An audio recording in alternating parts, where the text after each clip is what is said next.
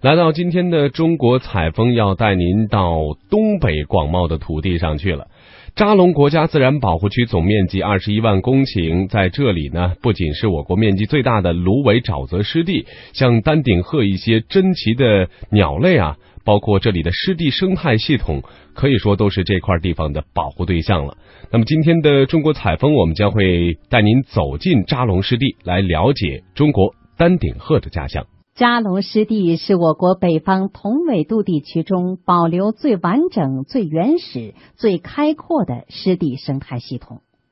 鸟瞰其貌，如画似卷般的万顷芦苇荡中，蜿蜒曲转、纵横交错的河道串联着大小湖泊。得天独厚的水泽天国，孕育着这片丹顶鹤的故乡。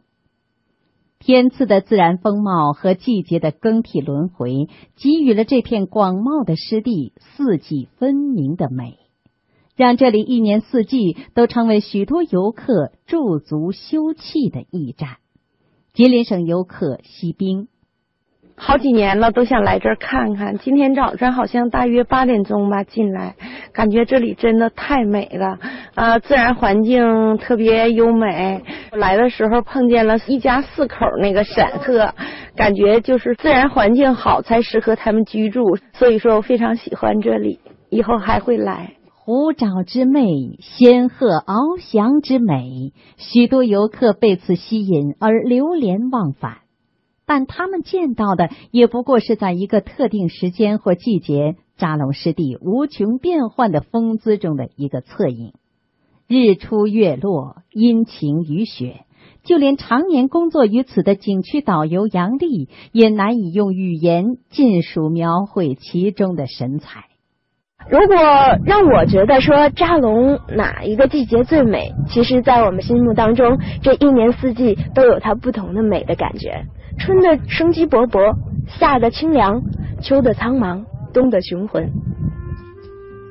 湿地素有“地球之肾”的美誉，更赋予了扎龙自然保护区万千的生机。它是我国建立的第一个水禽自然保护区，区内有两鸟类呢两百四十八种，而最为主要的物种则是丹顶鹤这个自然的精灵。目前全世界共有呃鹤类十五种，而在扎龙就能够见到六种，所以啊，这里也被称为鹤乡。嗯，那从一九八七年国务院批准扎龙自然保护区为国家级自然保护区以来，这里呢共接待。了四十二个国家和港澳台地区以及国内的专家学者以及游客一百多万人次，但是呢，在游客们为鹤舞九霄、叹为观止的时候，却并不知道这片孕育着无数生机的神奇湖沼，却是经历了种种令人心痛的磨难，涅槃重生，才拥有了今天的魅力。二十世纪八十年代初期。这片湿地在岁月和大自然的护佑下，称得上是沃野千里，浮光掠影。沼泽里，苍鹭、草鹭伫立远眺，雁鸭成群，偶被惊起翩飞的鸟群铺天盖地。每年在这里繁殖的鸟类数以万计。然而，随着人口的迅猛增长，耕地的大面积扩张，消耗了乌鱼尔河大量的水资源。使扎龙湿地的水资源受到严重威胁，这片湿地开始焦渴难耐。一九九九年至二零零二年，扎龙湿地及其水源补给地乌玉尔河和双阳河流域遭遇大旱，人地争水、人鸟争水的矛盾尤为突出。更让人没想到的是，祸不单行，由于人们用火不慎，致使扎龙湿地变成了一片火海。二零零一年的大火，从头一年秋天一直烧到了第二年春天，无情的烈焰将芦苇连根烧毁，七百平方公里的核心区只剩下一百三十平方公里有水，湿地几乎覆没。当时扎龙湿地的生态系统几乎被完全摧毁。二零零五年三月，扎龙湿地再次火光冲天，经过七个昼夜，火才被扑灭。干旱的湿地，黑灰飘舞，再也难觅鸟踪。黑龙江扎龙国家级自然保护区管理局局长于志峰：光火一旦着起来之后，在地下燃烧，把几十年、几百年甚至上万年的积碳都烧尽了，非常可惜。这直接导致了什么后果呢？就是生物多样性遭到了很严重的破坏。扎龙那个时期应该是处在最危险的时期，最严重的时候表现的就是这个油水面积就是一百多平方公里，咱们二十一万平方公里，那就显得比例就很小了。焦黑的芦苇，惆怅百转的涓涓细流，是即将干涸的湿地无声的呜咽。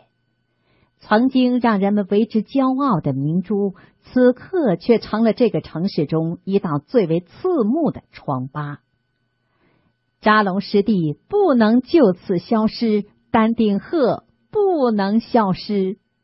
保护区的管理者们为了还给湿地以往秀美的容颜而四处奔走，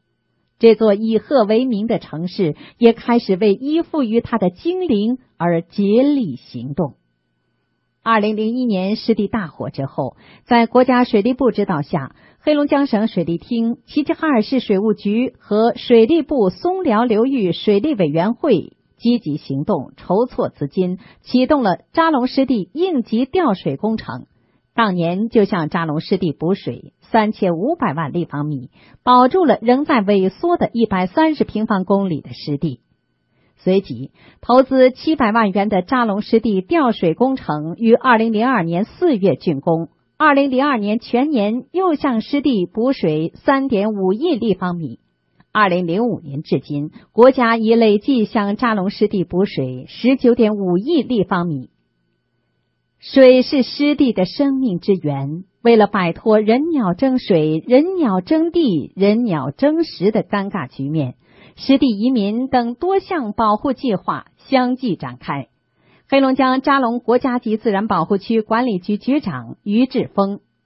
经过多方的努力，应该说到目前为止，这个恢复是跟原始状态很接近了。还有一个努力呢，就是扎龙保护区范围之内啊，有两万九千多人口，这是历史形成的。经过各方的努力啊，这个国家发改委已经立项要把这个居民呢逐步往出迁。现在初步有五个村屯，一千四百多口人嘛，已经列入计划。呃，市政府呢正在推进这项工作，将来呢肯定有一个人鸟争食的问题会得到一个很大的缓解和解决。经历了干旱与大火的洗礼后，得到了国家省市共同保护的扎龙湿地开始浴火重生。这期间，一个真实的故事讲述出人与自然和谐共存的关系。被誉为中国第一位驯鹤姑娘的徐秀娟，原来是扎龙自然保护区的鹤类饲养员，后来被邀请到中国盐城真禽自然保护区负责鹤类饲养研究工作。二十多年前，当时只有二十三岁的徐秀娟，为了寻找一只飞失的白天鹅，不幸落水遇难，年轻的生命消逝了。但是他演绎出的人与自然和谐相存的动人故事，却永远的留在了人们的心底。现在，在扎龙自然保护区，人们会看到更多养鹤人的身影。扎龙国家级自然保护区管理局鹤类驯养繁育中心副主任高忠燕说：“他们已经成为湿地生态与丹顶鹤等珍稀鸟类的共同守护者。”那徐秀娟呢，对扎龙自然保护区这个保护事业所做出的贡献，以及她对丹顶鹤保护呢所付出的全部的爱，现在已经化作了一种精神。这种精神呢，无时无刻不在鞭策和督促我们在职员工呢，不停的奋斗和继续努力，争取把我们扎龙自然保护区呢，不仅变成中国的最美湿地，也成为咱们世界濒危鸟类以及宝贵珍禽的重要的栖息田野地和重要的繁殖地。而今。又见春风拂绿了万顷芦苇，清澈的河水又将湖沼溢满。蓝天白云之下，扎龙湿地又开始展现出鸟飞鹤翔的动人景象。湿地生态环境的恢复，也提供了鹤类和栖息在此的各类珍禽充足的食物链。东方白鹳、苍草鹭、伏鸥等珍稀鸟类的数量不断增加。而让齐齐哈尔乃至全中国人引以为傲的野生丹顶鹤的数量，也由一百五十只增加到三百多只，种群数量已经达到全世界的八分之一。更让人欣喜的是，一些世界濒危物种青头浅鸭也在湿地中出现。黑龙江扎龙国家级自然保护区管理局副局长王文峰说：“为了让人与自然和谐共存的画面永远的保存下去，扎龙保护区通过保护性开发等举措来维护游人、湿地与珍禽的关系。”扎龙保护区做的旅游是生态旅游。呃，这里头那个基本那个基础设施这个建设呢，不宜这个过大，而且呢，咱们现在呢就是把停车场呢已经迁至到张龙边缘部分，大量的这个车呃已经减少了对张龙这个呃旅游观展区这块那个干扰和影响，噪音度已经明显降下来了。另外一个呢，就是。市里头呢，也把很多重要的这个拉动旅游的消费的这个旅游节点的内容呢，往保区外安排。呃，住宿啊、餐饮呐，在里面呢安排内容就不会有大的动作，就是基本要维持这种原生态，呃，自然状态。